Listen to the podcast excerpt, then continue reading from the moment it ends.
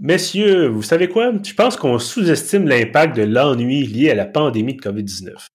Je pense qu'on pourrait, hum, je sais pas trop, se partir un podcast peut-être? Bienvenue à Pac-Man et Préjugés.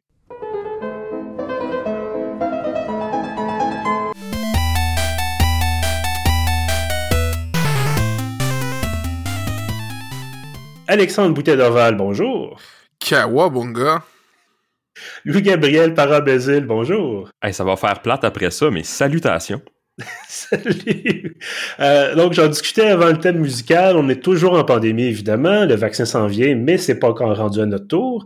Euh, et comme il est question de se réinventer, de sortir de sa zone de confort, quoi de mieux que faire du pain? Ah non, quoi de mieux que trois hommes trentenaires, six genres blancs qui parlent de jeux vidéo?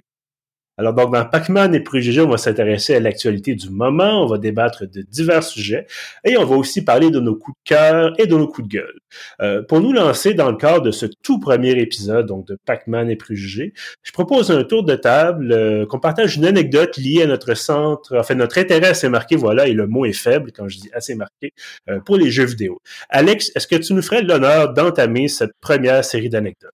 Yes, mais je, sais pas si c'est une anecdote plus que euh, le genre de choses que je pense quand je m'endors pas le soir ou quand genre, je cherche un, euh, un, prétexte pour rester dans la douche plus longtemps. Alors je pense à des jeux vidéo et tout ça. Est-ce que vous avez joué, vous avez sûrement joué à ça, le premier Prince of Persia? Ben oui, brièvement. C'était c'était mon premier euh, mon premier jeu parce que j'étais sur Mac dans ce temps-là puis ils se vendaient comme sur trois disquettes là, il y avait la disquette DOS, la disquette Windows 3.1 et la disquette Mac OS.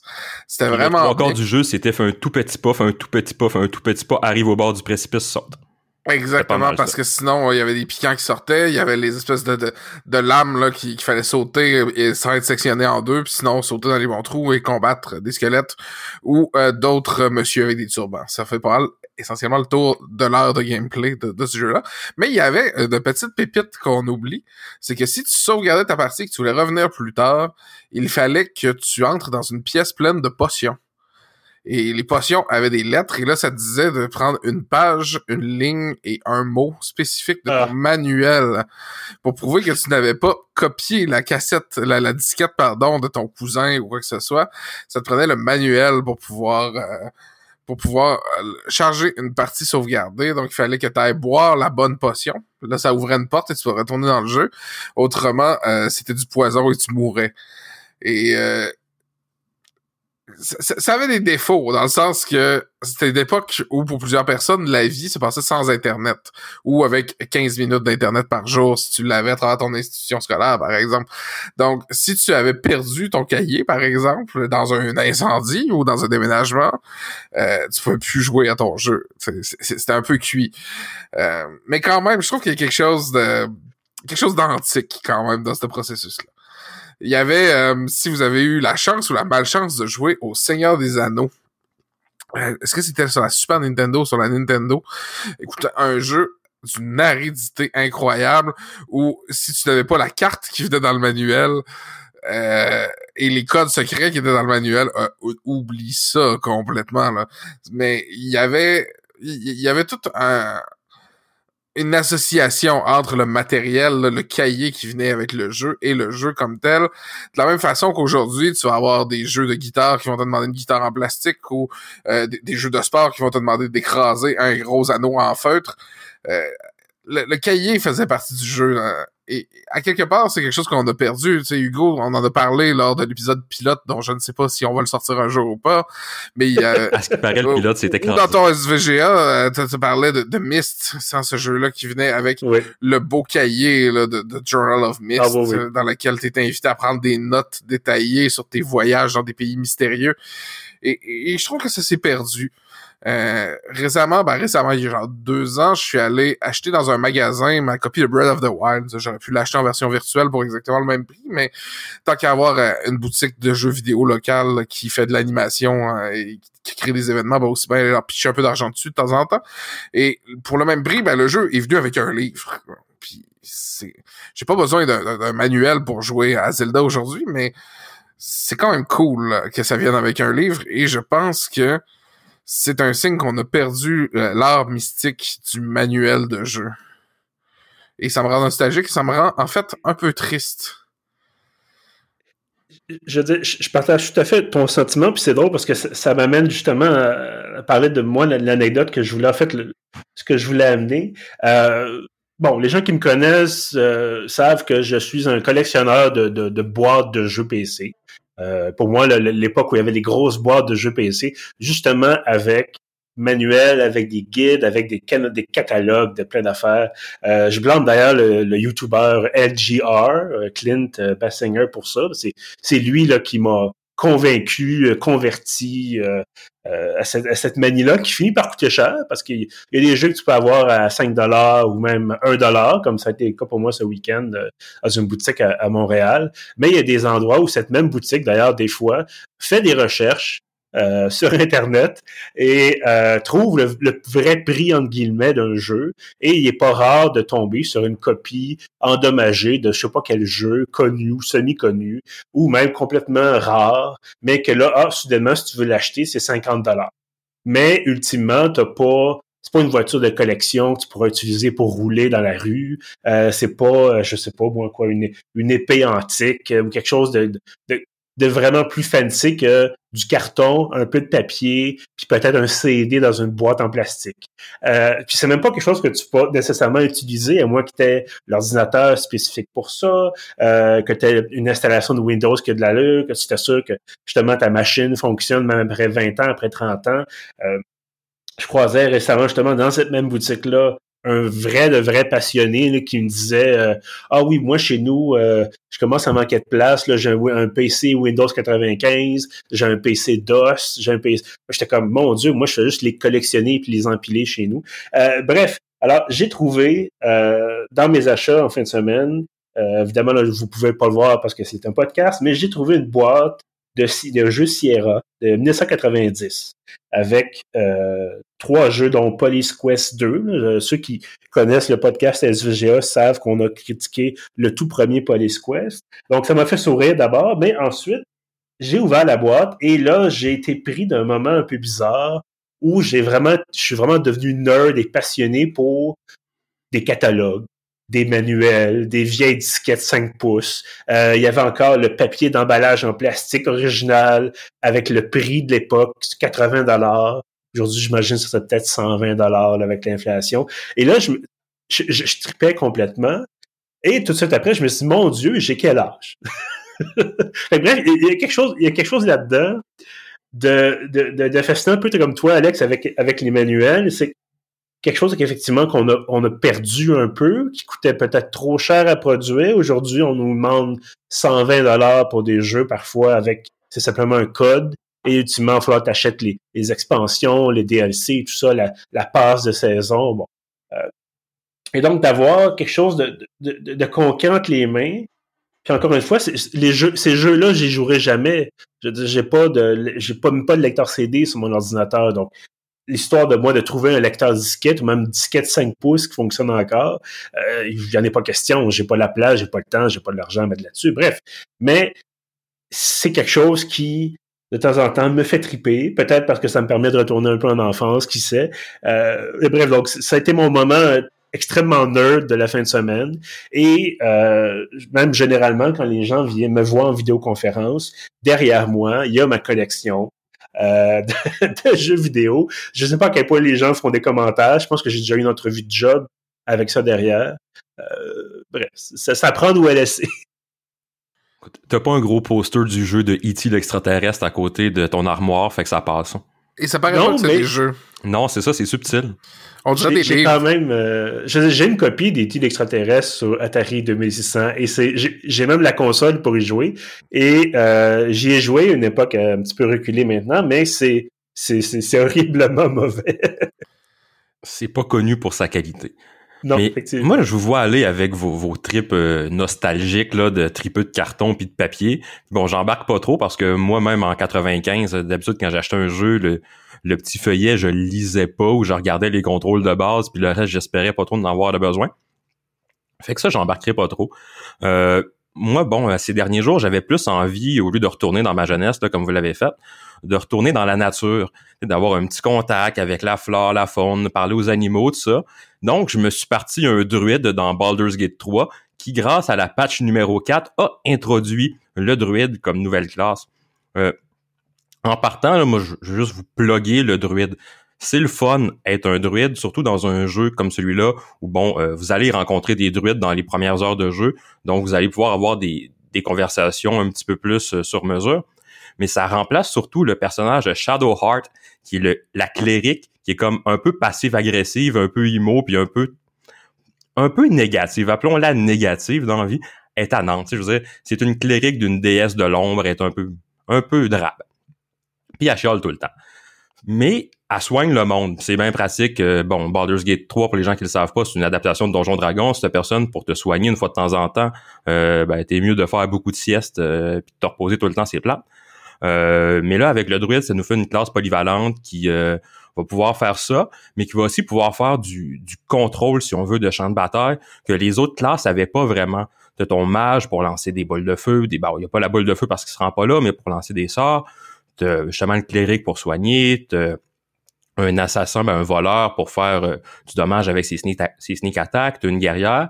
Mais là, avec la druide, ce que tu viens faire, c'est que tu as un personnage qui fait un peu de tout, qui se débrouille au corps à corps, qui est capable de faire des attaques à distance, mais qui justement va avoir, disons, des, des sorts de zone, par exemple, qui vont pouvoir euh, nuire au déplacement des adversaires, des sorts pour repousser, attirer vers toi les adversaires. Il te permet de beaucoup plus euh, contrôler le champ de bataille, puis ça t'amène dans ce qui avait fait la force des euh, Divinity Original Sin avec ben, que l'Ariane a fait dans le fond, qui font aussi Baldur's Gate 3.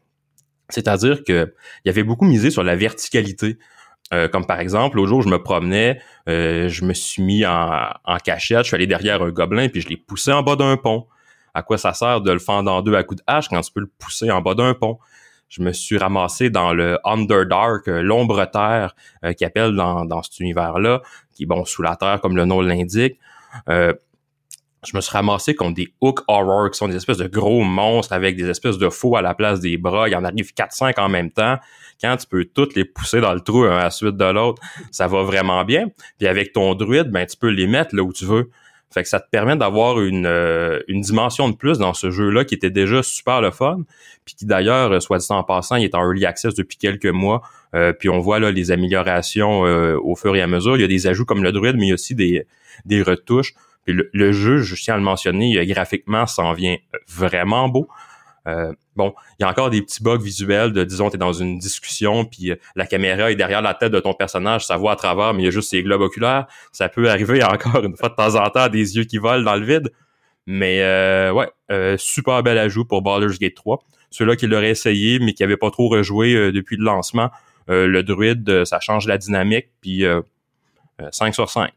Ah, d'ailleurs, c'est vrai, en plus, il y a un avantage, tu peux choisir un peu ton style parce que ton druide, il peut avoir euh, des aptitudes de métamorphe qui peuvent être plus fortes avec euh, un cercle qui s'appelle le cercle de la lune. Tu as le choix, dans le fond, à ton niveau 2, entre ça, un autre truc qui te permet d'être un meilleur jeteur de sorts, mais ce qui fait justement que tu as le choix entre un personnage qui jette plus des sorts ou quelque chose qui va plus se transformer en grosse bestiole, puis te foncer dessus ou se transformer en chat, aller espionner. Fait que ça, ça, ça, diversifie franchement un jeu qui avait déjà beaucoup de, de diversité dedans. Donc, euh, bel ajout.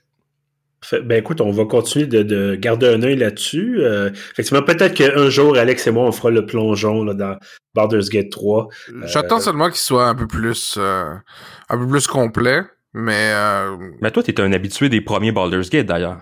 Oui, oui, oui. Ben, euh, surtout du premier, en fait. Euh, vraiment du premier, mais je suis surtout un habitué de Donjon Dragon. Là. Je, joue et euh, je joue et maîtrise régulièrement Donjon Dragon. D'ailleurs, tu me rends nostalgique parce que un personnage que j'ai arrêté de jouer il y a un an à peu près, c'est un, un druide du cercle de la lune, un druide nain du nom de Rangrim, Barbemousse. Ah ben moi aussi c'est une druide naine. Fait que tu vois, on aurait pu leur organiser un petit blind date, quelque chose. Ah oui, peut-être. Avec des chandelles sur des crânes. Ouais, ouais, ouais Green, mais il y a un vieil homme, par exemple. Je pense que ces années-là étaient derrière lui. Ah bon, écoute, à la retraite.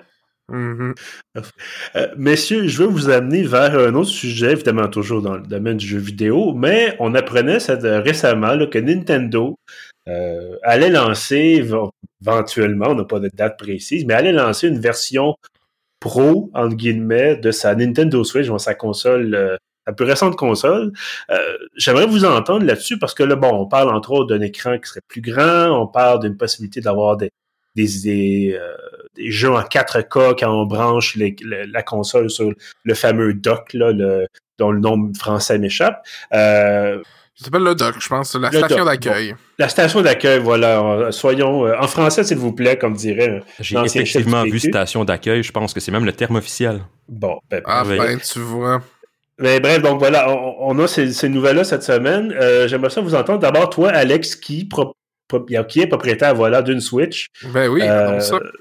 Comment tu perçois cette nouvelle? Est-ce que ça, est-ce que ça va t'amener à, t'acheter une Switch Pro? Non, non, parce que déjà, j'achète à peu près une, euh, une génération de consoles Nintendo sur deux. Là, on s'entend, je suis passé de, de, de, la Wii à la Switch directement, sans passer par la Wii U. Comme beaucoup de gens, je pense. Oui, ben là, il y, y, a le fait que la Wii U, c'était la Wii U, mais euh, non, je suis pas... Euh, généralement, je suis assez tardif sur les achats de consoles. Je les achète quand elles sont en fin de vie et très peu chères.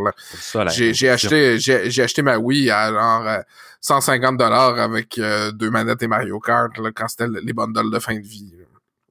Mais euh, donc non, cette euh, décision-là ne changera pas grand-chose pour, moi, mais j'ai l'impression que c'est quand même euh, un move par lequel Nintendo a l'intention de prolonger la durée de vie de sa console.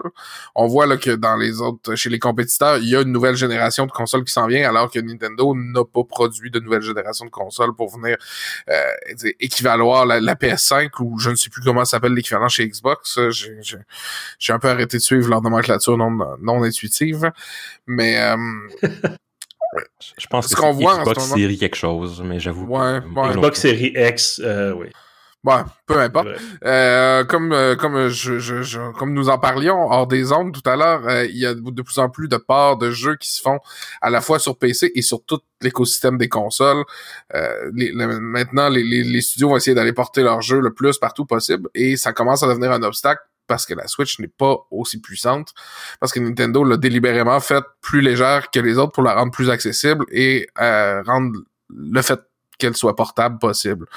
Donc là, ça commence à être une barrière. Donc pour les gens qui voudraient jouer à des jeux qui sont un, petit peu plus musclés, euh, ben, la, la pro est intéressante. Moi, j'ai un PC sur lequel j'ai mis une quantité euh, gênante d'argent pour jouer aux gros jeux musclés, tandis que les petits jeux légers, ben, je préfère les garder pour la Switch parce que après ça, ils deviennent portables. Mais quelqu'un qui n'aurait pas envie de monter un PC, qui est quand même, ça va coûter quatre fois plus cher que l'équivalent console, pareil, parce que le PC n'est pas qu'un appareil pour jouer. Mhm. C'est moins cost-effectif que de juste acheter une console performante. Quoique si tu veux faire autre chose en plus avec ton PC, si par exemple tu veux faire du montage vidéo, t'es aussi bien de le faire sur autre chose que ta Switch.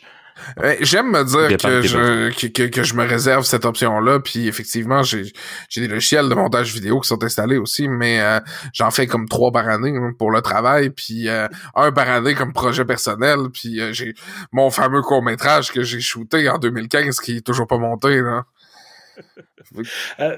Je, bon, évidemment, je suis pas propriétaire de, Switch. Là. La dernière console que j'ai achetée, euh, c'est quand j'ai un peu fait du rattrapage. Là, quand je suis parti en appartement, je disais, je suis maintenant un, adulte indépendant. je vais donc racheter les anciennes consoles de jeux vidéo que je n'ai pas eues quand j'étais adolescent. Euh, donc, Nintendo 64, euh, Super Nintendo, et tantôt je parlais d'un Atari 2600.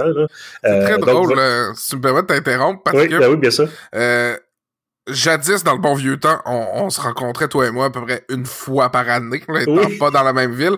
Maintenant qu'on est des adultes occupés, c'est même plus comme une fois aux deux ans, deux ans et demi. Ben là, c'est sûr qu'en ce moment, on peut même pas se voir point. Non, non, non, là, c'est pandémique encore plus, là, mais euh, par contre, cet événement-là dont tu parles, il me semble il me semble que j'ai été avec toi quand t'as acheté une Nintendo 64. J'ai déjà acheté une Nintendo 64 avec toi. Je suis pas mal sûr de ça. Je pense qu'on était allé dans un, marché au Un marché au puce, genre ouais. joue. Oh, ouais, c'est ça. Puis finalement, ça, ça fonctionnait pas. Puis en tout cas, bref, mais je me souviens, t'étais, t'étais, bon, je t'avais déjà accueilli à la maison là à l'époque. Euh, t'avais un truc de, de, de je pense que c'était nationale.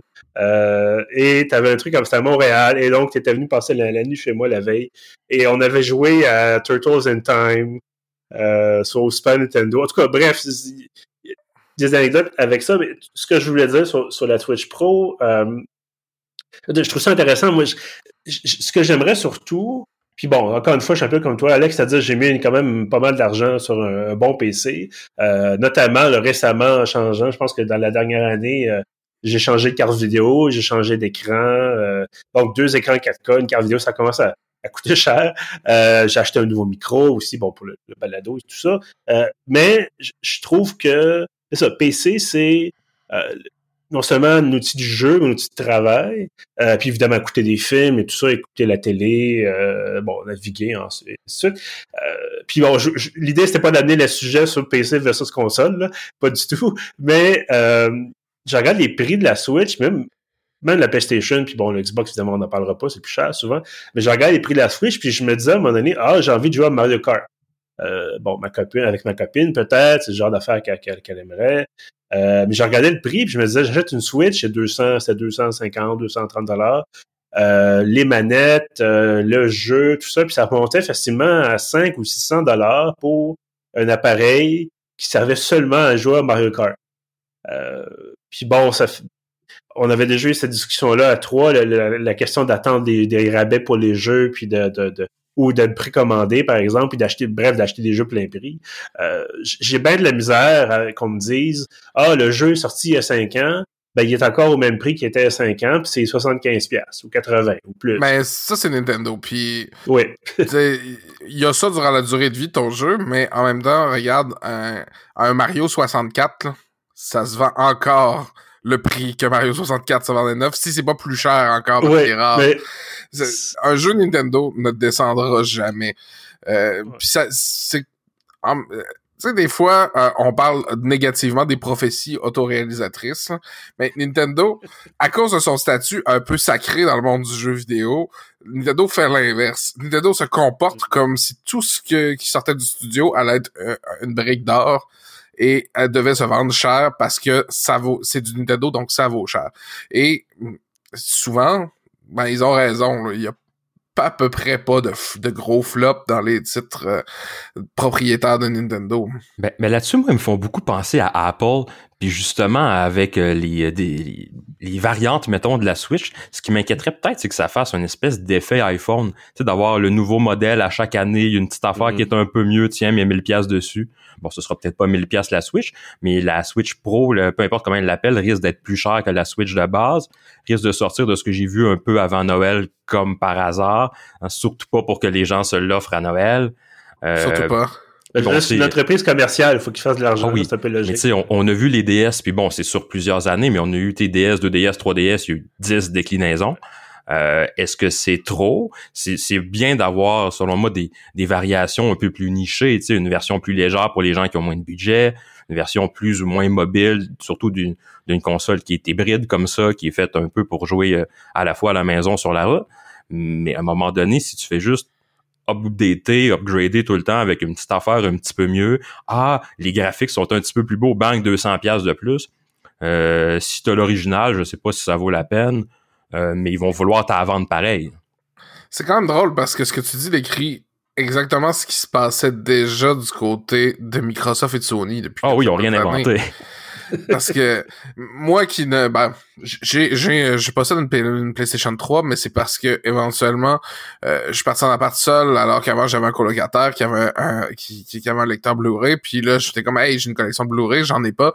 Et je me suis rendu compte que PlayStation 3 c'était moins cher qu'un lecteur Blu-ray. Donc euh, beau moment. c'est la seule raison pour laquelle j'ai une PS3. Mais, mais je comprends pas. Les gens disent comme ah oui, ben tu sais, il y a celle-là, mais il y a la super édition, mais elle est pas rétrocompatible. Celle-là est rétrocompatible. tu sais, on, voit tout de suite, juste en regardant l'histoire de, de, de, Sony puis de Microsoft, c'est quoi les pièges dans lesquels il faudrait pas que Nintendo tombe. Mhm. Parce que si. En ce moment, j'ai l'impression qu'ils sont pas trop loin. Effectivement, parce que euh, s'ils sortent une Switch qui est juste plus performante, mais que les vieux jeux ne sont, que les nouveaux jeux sont pas capables de sortir sur les vieux modèles, on va avoir un problème. Mais en ce moment, ce qu'on lit, c'est que Nintendo demande aux développeurs de faire des jeux qui vont être capables de, jouer natif 4K, mais il y a aucun jeu en ce moment qui sort obligé de, de, de, jouer 4K. Parce que tu vois, moi, contrairement à Hugo, j'ai aussi investi dans un nouveau, dans un nouvel écran cette année, mais parce que j'aime ça à jouer à 90 FPS avec toutes mes stats dans le fond, ben moi j'ai plutôt choisi d'investir dans un écran 1080p qui allait avoir euh, des meilleurs contrastes, des meilleurs temps et qui allait finalement me permettre de tirer profit de ma carte graphique sans que j'aie besoin de la changer. Mm-hmm. Ce mhm. qui fait que les jeux qui sortent, ben, ils sont quand même supposés aussi s'adresser aux gens comme moi, puis ne pas être obligatoirement 4K. Selon cette logique-là, ils devraient quand même être capables d'être jouables sur une, sur une Switch classique, surtout que Nintendo a sorti la Switch Lite il y a pas si longtemps que ça.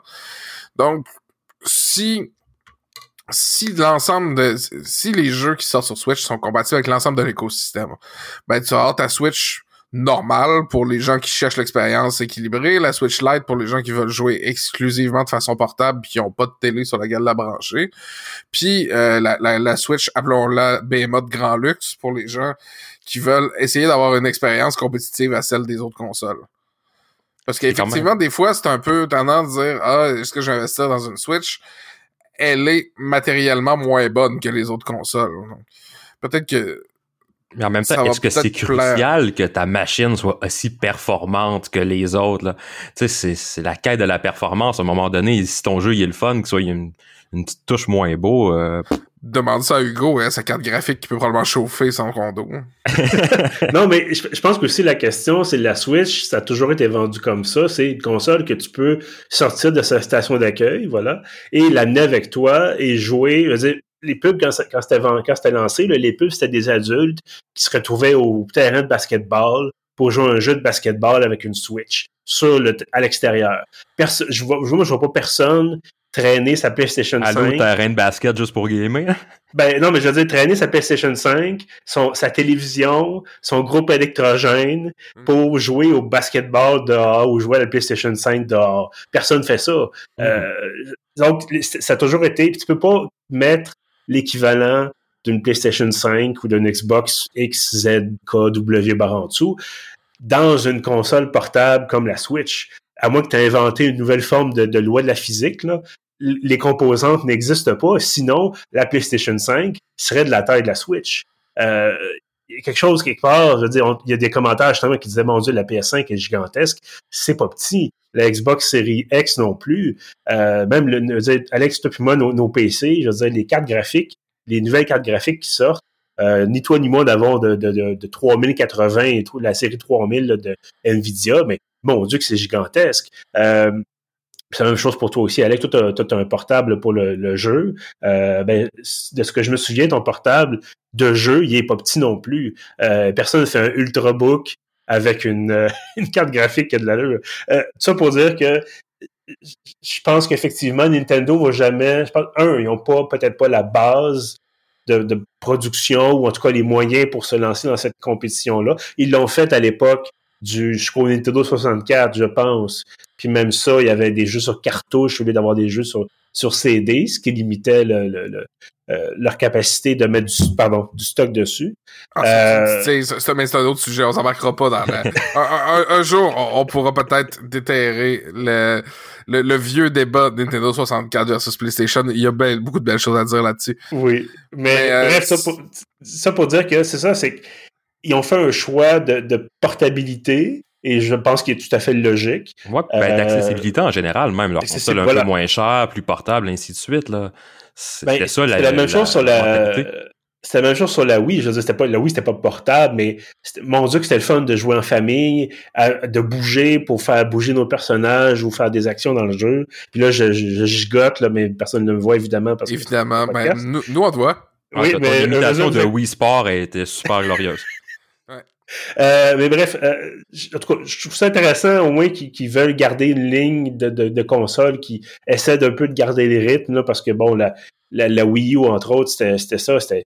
Même la Wii, c'est ça, c'est que c'est figé dans le temps, puis éventuellement, ça fait dix ans que ton matériel existe, tu peux pas l'améliorer. Euh, puis c'est pas comme un PC où tu peux changer une pièce éventuellement. Euh, moi, ce que j'aimerais surtout de la part de Nintendo, c'est fabriquez-en des maudites consoles. Parce que hmm. c'était le cas pour on le, le, hein. Ben, le Nintendo classique, c'était le toutes les consoles version classique qui ont sorti, ils en faisaient comme quatre copies, puis là, les gens vendent ça 10 000 parce que il y en a pas. Euh, puis là, en ce moment, c'est depuis le lancement de, des, nouvelles consoles de Microsoft et de Sony, il y en a pas. Euh, des fois, il y en a quatre en stock chez Best Buy, et puis là, c'est vendu même avant que ça soit mis en vente, c'est déjà arrivé. Euh, donc, c'est ça, c'est que fait, faites-en. Puis Nintendo a déjà eu ce problème-là, c'est ça, de ne pas en fabriquer assez, de pas avoir assez de copies. Euh, j'espère juste que s'ils veulent profiter du fait qu'en ce moment, personne peut s'acheter une maudite console ou même une carte graphique si vous êtes sur, PC. Euh, produisez du stock parce que sinon les gens vont acheter juste acheter autre chose ou vont mettre leur argent ailleurs. J'avais lu euh, qu'il y avait des difficultés d'approvisionnement en matériaux de base, donc euh, peut-être que il y a ça, là, on n'en parle pas beaucoup, mais euh, il y a les, les, difficultés géopolitiques et logistiques d'aller chercher les minéraux rares qui sont que nous, on, consomme à outrance pour pouvoir faire avancer nos bonhommes colorés. donc, il y a cette difficulté-là. Ben, je, veux je, peux comprendre, mais tu vois, j'avais une discussion aujourd'hui avec un, ami qui veut s'acheter un kit de ce qu'on appelle HOTAS, là, en anglais, c'est le, joystick... Euh, un vrai manche à balai avec une manette des gaz et tout ça. Toi puis moi, on connaît bien. Là. Euh, mais qui regardait les prix et euh, les prix ont triplé depuis un an. Euh, moi, quand j'ai acheté mon kit, il y a peut-être un an et demi maintenant, ça m'avait coûté 150 dollars. Aujourd'hui, le même kit est à 350 ou 400. Euh, c'est extrêmement cher. Je ne sais pas si c'est parce que c'est la pandémie. Est-ce que c'est parce que Flight Simulator, la nouvelle version est sortie? Est-ce que, euh, que, la pandémie a fait monter les ventes puis qu'après ça, les prix ben, Il y a ça aussi probablement, mais en tout cas, tout ça pour dire que moi, je m'embarquerai pas. Déjà, je suis pas du genre à acheter des consoles. Je serais pas intéressé à acheter une Switch si on me dit, ben, ça coûte euh, 400 dollars, puis ah, ben, il y en a pas. vous attendez six mois ou un an, puis peut-être qu'éventuellement vous l'aurez, ou on va sortir la Switch Pro 2, puis ah, c'est 800 dollars, puis il y en a pas. c'est sûr que c'est un peu tautologiste de dire que tu serais pas intéressé d'acheter un jeu que tu ne peux pas acheter. Oui, mais tu comprends ce que je veux dire, c'est que j'essaie de, bon, euh, pour Pierre, entre autres... Tu, te fais pas un projet d'achat, d'acquérir quelque chose si ça va être la croix et la manière pour essayer d'avoir ben, la main dessus. Je, je peux comprendre. J'ajouterais peut-être un truc euh, sur lequel tu as dit tout à l'heure, c'est comme quoi euh, le deal de la Switch, c'était sa portabilité. Et je pense que la Switch Pro va venir peut-être combler quelque chose qu'on avait perdu avec le temps au niveau de la portabilité. Je vais aller dans l'anecdote. Euh, un petit peu avant le temps des fêtes, là, disons durant le, les premiers temps obscurs de l'automne, je sentais sur moi, euh, sur mon corps, les conséquences de la pandémie euh, sur la matière de, de, prise de poids. Donc je me suis dit, il faut que je je me dote d'une façon de faire du sport dans mon domicile. Donc j'ai acheté mm-hmm. Ring Fit Adventure dont je pourrais peut-être vous parler éventuellement parce que ce jeu-là est fantastique, mais vraiment extraordinaire. Ouais, ouais, peut-être peut une prochaine critique.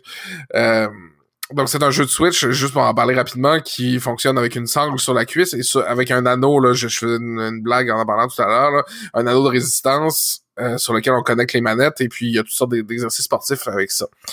Euh, éventuellement, euh, je me suis dit, OK, cool, pour chez moi, ça va, ma, Switch est dans la station d'accueil et tout ça.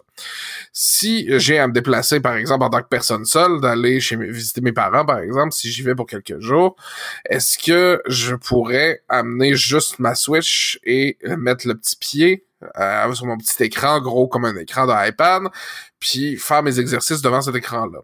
Et techniquement, c'est possible. Sauf que quand le jeu tombe en 720p, mm. le, le, jeu n'est pas capable de rendre tous les éléments graphiques qui seraient supposés être rendus et le jeu devient à peu près injouable. C'est un des défauts du titre. Et c'est quelque chose qu'on va voir de plus en plus des jeux qui euh, il y a vraiment beaucoup de pertes de qualité ou même de, pertes d'éléments visuels quand, quand on tombe en mode portable parce que les jeux deviennent de plus en plus demandants. Donc j'ai l'impression que le passé à la Switch Pro va peut-être revenir redonner une longévité à cette console-là euh, pour lui permettre de, de, bien jouer sur des titres plus récents. Reste à voir, comme on disait plus tôt, là, si ça va pas quand même pousser les développeurs à faire des jeux euh, plus demandants qui marcheront pas sur, sur la vieille. Peut-être. Peut-être. Euh, rendu là, j'imagine que c'est pas. À moins d'être vraiment un gros fan de Switch et que ce soit ton, ton outil de jeu principal, ça vaudrait peut-être pas la peine de passer à la Switch Pro. Mais quelqu'un qui voudrait se lancer dans l'aventure Switch, c'est peut-être l'occasion. Ça peut être une option, c'est sûr, pour un, pour un premier acheteur. Hmm. Parce que tu peux le voir de deux façons. Tu peux dire, hey, j'ai pas le goût de payer 500 euh, dollars, mettons, pour une Switch Pro. Ou tu peux aussi dire, j'ai pas le goût de payer 200 dollars pour une console qui a pas des beaux graphiques. Mhm. Rendu là, ces deux avenues, les deux choix sont Puis, aussi légitimes. Pas juste pas des beaux graphiques, là, ce que tu nous disais avec ton jeu, euh, avec le 720p, c'est pas juste pas beau, là, c'était dysfonctionnel. Exact, mais ça c'est encore anecdotique. Mais oh, ça peut être au cas par cas, mais si ça se manifeste de plus en plus, bon. Exact. On, comprend pourquoi il y a une nécessité qu'il y ait une solution plus durable qui s'en vienne. Ben, encore une fois, on va garder l'œil là-dessus parce que, bon, on imagine, comme tu disais, Louis Gabriel, ça va être vendu à partir du des approches du temps des fêtes, mi-automne peut-être dans ce coin-là. Euh, S'il y a évidemment le lancement de nouvelles consoles. Euh, mais ouais, parce que ça reste des rumeurs, mais effectivement, ça reste des rumeurs, mais bon, Wall Street Journal, en fait Bloomberg, pardon, en parlait. euh, donc j'imagine que éventuellement ça va se faire. Si c'est pas cette année, c'est que ça va être une prochaine année. De toute façon, on s'entend que clairement Nintendo va ultimement lancer une nouvelle console, n'ont pas trop le choix, là. Ils peuvent pas s'asseoir euh, sur la, la, Switch éternellement. Euh, donc voilà. On va passer peut-être dernière partie de l'épisode. Euh, de retour avec toi, Alex. Tu voulais nous parler d'un jeu, euh, jeu joyeux, rigolo comme tout. Ah, euh, rigolo. Qui permet de, de, de, changer les idées de la pandémie, de la dépression saisonnière. Ben oui, c'est ça. De quoi est-ce que tu vas nous parler cette semaine, Alex? Ouais, comme tu disais, là, la, dépression saisonnière est dans le tapis, l'angoisse pandémique quand même pas pire medium high en ce moment. Fait que je me suis dit, je vais essayer de, de combattre ça en trouvant un jeu qui serait encore plus décourageant que les épreuves qu'on est en train de traverser. Donc, quelque chose, là, je me disais dans le style de This War of Mine, euh, ou tu sais, déshumanisant un peu comme Papers, Please. Donc, je me suis dit, tiens, Through the Darkest Times, littéralement en français, à travers les temps les plus sombres, je me suis dit, tiens, ça a l'air de, de le faire, ça. Donc, euh, je me suis intéressé à ce jeu-là. vidéoludique. Ah, vraiment, là, c'est, c'est, c'est joyeux, joyeux comme tout. Donc, euh, c'est un jeu de Paint Bucket Games publié en janvier 2020 là, par, euh, par l'éditeur Indie Games. Et c'est un jeu de stratégie dans lequel le joueur est amené à diriger un groupe de résistants au cœur du Berlin du début du Troisième Reich, à travers la montée, la, montée au pouvoir d'Adolf Hitler. Le jeu commence alors que Hitler devient chancelier. Euh, c'est une formule euh, tour par tour qui fonctionne à, la petite semaine, un peu comme Darkest Dungeon, où tu places les actions de, de ton groupe de résistants, euh, un peu comme les jeux vidéo de style, euh, les jeux vidéo, pardon, les jeux de société de, de, type placement de travailleurs. Donc, chaque semaine est agrémentée de coupures de presse qui t'informent des événements historiques euh, réels qui, qui, ont eu lieu là, à travers la montée d'Hitler euh, et des événements sinistres qui te permettent de vivre pas mal au premier degré la montée de l'antisémitisme et euh, du régime totalitaire qu'il y avait en Allemagne jadis. Euh, à travers ces événements-là, ben, chaque action peut coûter ou rapporter des ressources comme de l'argent, des supporters ou de la morale. La morale descend vraiment très vite et lorsqu'il y en a plus, ben, ton groupe de résistants commence à penser que ça sert à rien, puis que on est mieux d'abandonner au lieu de, de, finir en prison ou pire exécuté. Euh, donc tout ça est très très joyeux parce que c'est à travers finalement le fait de devoir combattre le nazisme, il faut aussi combattre comme la démoralisation de ton équipe qui on, on, s'entend sont comme trois quatre personnages qui se réunissent dans une cuisine pour se dire bon comment est-ce qu'on peut combattre Hitler? Euh, réunion du samedi euh, clairement. Réunion du samedi plus au début je trouvais ça je, trouvais qu'il y avait comme un, un mode whiplash je trouvais que la musique était encore un petit peu trop joyeuse c'est style euh, swing année folle un peu puis l'ambiance du jeu était pas assez sombre mais plus les semaines avancent, puis plus il y a comme cette espèce de spirale-là, euh, tu sens de plus en plus l'étau des SS qui se resserre, puis il y a des actions, par exemple, si ton personnage a été vu trop souvent par par des informateurs ou par de la police, ben, tu peux l'envoyer se cacher quelques semaines, puis il va revenir, puis il y a des actions pour euh, renflouer ton argent et tout ça, mais plus les semaines avancent, puis plus on dirait que c'est plus un jeu à somme nulle, c'est un jeu à somme négative. Peu importe ce que tu fais, l'eau fuit de partout. Et c'est comme tenir, essayer de retenir du sable entre tes doigts. Tout ce que tu fais, il y a rien qui va fonctionner quand même. Et les conséquences de l'antisémitisme deviennent de plus en plus insupportables, puis les ressources se, se, se, se, vident plus vite qu'elles se remplissent. Donc, ça, ça vient, euh, ce qui, ce qui en fait peut-être un peu relax au début, devient rapidement étouffant. Et j'ai donc, été servi parce que, oui, t'as vraiment l'impression de passer à travers les temps les plus sombres. Euh, Et après ça, tu dis ah ben une pandémie, c'est pas si pire que ça finalement. Non, c'est ça. Euh, par contre, malgré euh, toutes ces choses étouffantes là, c'est un jeu qui a vraiment plein de belles qualités. Euh, la suggestion des personnages, j'ai vraiment beaucoup aimé qu'ils ont des traits de personnalité euh, qui sont choisis aléatoirement, avec des allégeances politiques aléatoires et euh, des éléments d'historique du vécu. Un personnage peut avoir un passé trouble ou des allégeances communistes ou il peut venir être un col bleu, un col blanc, tout ça, puis tout ça va avoir des effets différents en jeu. En plus là, des quatre statistiques là, qui, qui permettent finalement de faire que chaque personnage est vraiment unique.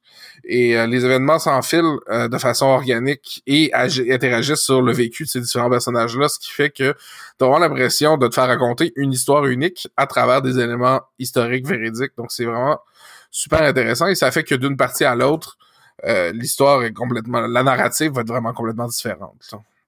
Comme tu parles d'affiliation politique puis de traits des personnages, je suis curieux, est-ce qu'ils peuvent se devenir les antagonistes les uns des autres? Est-ce qu'ils peuvent se... Tout à fait. Ouais. Ça peut, tu peux avoir des tensions parce que tu peux avoir des personnages qui vont être, bon, euh, par exemple, des personnages qui sont plus euh, communistes, socialistes, qui vont euh, devoir peut-être partager la table avec des conservateurs catholiques. Euh, si je vois l'industriel catholique puis le communiste révolutionnaire, ça se pourrait que ça soit pas un brunch Il y, en a un des deux qui disent euh, c'est lui ou c'est moi. Donc oui, c'est quelque chose qui est arrivé dans la partie que j'ai jouée. Donc euh, une des membres du groupe qui a pointé, qui en a pointé l'autre du doigt puis qui a dit c'est elle ou c'est moi, mais on reste pas les deux. Donc il y a, y a ça qui, qui amène finalement un petit un petit peu de piment. Euh, malheureusement, peut-être que des joueurs invétérés, surtout des joueurs qui font beaucoup de jeux de société, qui sont habitués à ce type de jeu de stratégie-là, vont peut-être déplorer là, une stratégie qui est... J'ai parlé de l'épuisement des ressources, là, mais quand tu y penses un peu, le jeu n'est pas si difficile que ça. Et l'interface va peut-être manquer de clarté de temps en temps. Donc, c'est pas des gros points négatifs, mais c'est quelque chose là, que euh, quelqu'un qui a, passé là, des centaines d'heures de sa vie devant des pinoches de carton va peut-être voir les ficelles assez rapidement et, trouver une voie de sortie euh, peut-être trop facilement par rapport à la thématique qui devrait ça, ça, devrait peut-être être plus dur que ça. néanmoins, malgré ces petits accros, je lui donne la note très velue de 4 moustaches sur 5. Quelle belle échelle. Voilà. Euh, ben, merci Alex, euh, merci pour cette critique. J'ai joué moi aussi d'ailleurs euh, The Darkest of Times et effectivement, je, pense que c'était peut-être pas le meilleur choix là, dans, dans, le contexte, dans le sens où pas que c'était un mauvais jeu, mais dans le sens où mon Dieu que c'est déprimant. Euh, J'essaie de trouver des fois des, des, des, titres, des films, des livres, des choses comme ça à à lire, à consommer, en tout cas du contenu culturel à consommer qui est pas démoralisant complètement. Je me souviens, on était au, tout début de la pandémie, là, et je me disais, je vais lire un livre qui, qui, me, qui me change un peu les idées, parce que moi, je reçois les services de presse, mais souvent, c'est des affaires lourdes. Évidemment, on prendra pas nécessairement un service de presse d'un roman à l'eau de rose ou, bon, c'est pas mon style, là. Donc, je me mets à chercher dans ma, dans ma collection, dans ma bibliothèque personnelle, un roman qui, qui me changerait les idées. Je me disais, je vais lire un, un Robert Ludlum, l'espionnage, ça va être pas. Et là, ça commence en disant, il y a une pandémie en Russie. Je suis comme, ah, ah, non. Bref, je finis par le lire, mais c'était vraiment pas le. J'ai dû le reposer. Je l'ai laissé de côté quelques semaines. Puis quand ça allait un peu mieux, je suis retourné le lire, mais mon Dieu, j'ai lu, puis j'ai commencé à lire ça, puis j'ai sacré. Ça n'avait pas de bon sens. Euh, je vous remercie, messieurs. C'est la fin de notre tout premier épisode de Pac-Man et Préjugés. Je pense que ça a bien été. Hein? Je pense qu'on peut se, féliciter de cette euh, miracle de la technologie à trois dans une vidéoconférence. Euh. Oh, j'ai eu peur qu'on ait des problèmes. C'est déjà arrivé. Euh, Bref, voilà, donc merci donc mes deux collaborateurs, Gabriel Parent-Béziel et Alexandre Boutet-Dorval. Je m'appelle Hugo Prévost, je pense que je ne l'avais pas mentionné dans d'épisode, donc voilà qui est fait. Euh, merci à vous également qui nous écoutez en ce moment, bien entendu. Vous pouvez trouver tous nos autres épisodes euh, sur pioche.ca, sur Spotify, sur SoundCloud. Bon, ça paraît un peu drôle de dire ça maintenant, c'est le premier épisode, mais ultimement, quand on en aura d'autres, vous pouvez donc pourrez donc les retrouver euh, sur notre site. Euh, avant de vous dire au revoir, je vais également vous inviter à vous abonner à l'infolettre. Tous les samedis matins, vous retrouvez le meilleur de nos contenus de la semaine. On a également, euh, en fait, je vous invite à nous encourager parce que maintenant, on a également une série de partenaires avec qui on travaille pour euh, nous encourager, donc nous, nous financer, financer les journalistes de Pieuvre, y compris euh, les outils qu'on utilise en ce moment là, pour enregistrer le podcast, le matériel, euh, le traitement sonore, tout ça, ça prend du temps, ça prend de l'argent. Donc voilà, euh, on fait appel à votre générosité. donc on aura tous les détails donc sur la page web en dessous de en dessous de l'épisode. Et en attendant, je vous dis donc à bientôt pour un autre épisode de Pac-Man et préjugés. Donc à la prochaine, messieurs. À la revoyure. Salut.